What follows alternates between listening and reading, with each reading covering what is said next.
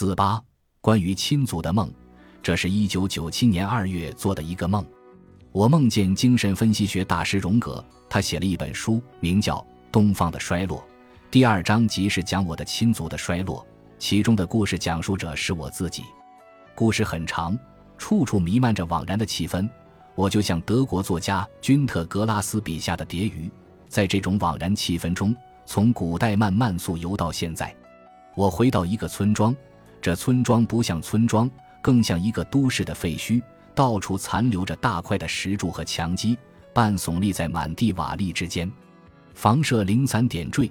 此外是半人高的灰白色的枯萎的茅草，随风起伏，一直绵延到天边。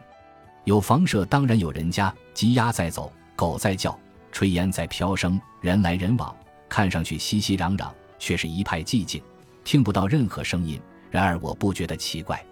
人都是熟人，见面打招呼，问话亲热，却又似乎很空洞。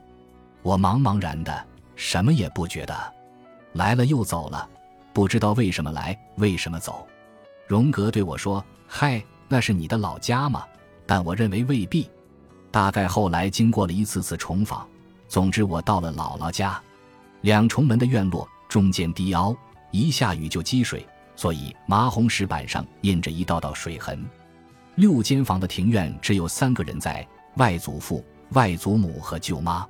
其他那么多人哪儿去了？人少，院子里十分空阔和冷清。垂老的外祖父、外祖母和盛年已过的舅妈站在大堂屋门外的廊檐下，垂首无语，神情淡漠。屋里空无一人。不知为何，我又想起了有蜻蜓乱飞的黄昏。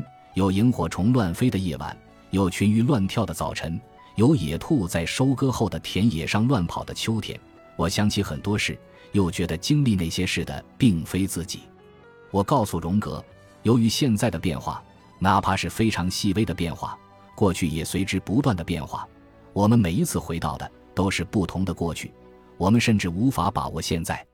所谓回忆，因为缺乏坚实的基础，终于与虚构无异。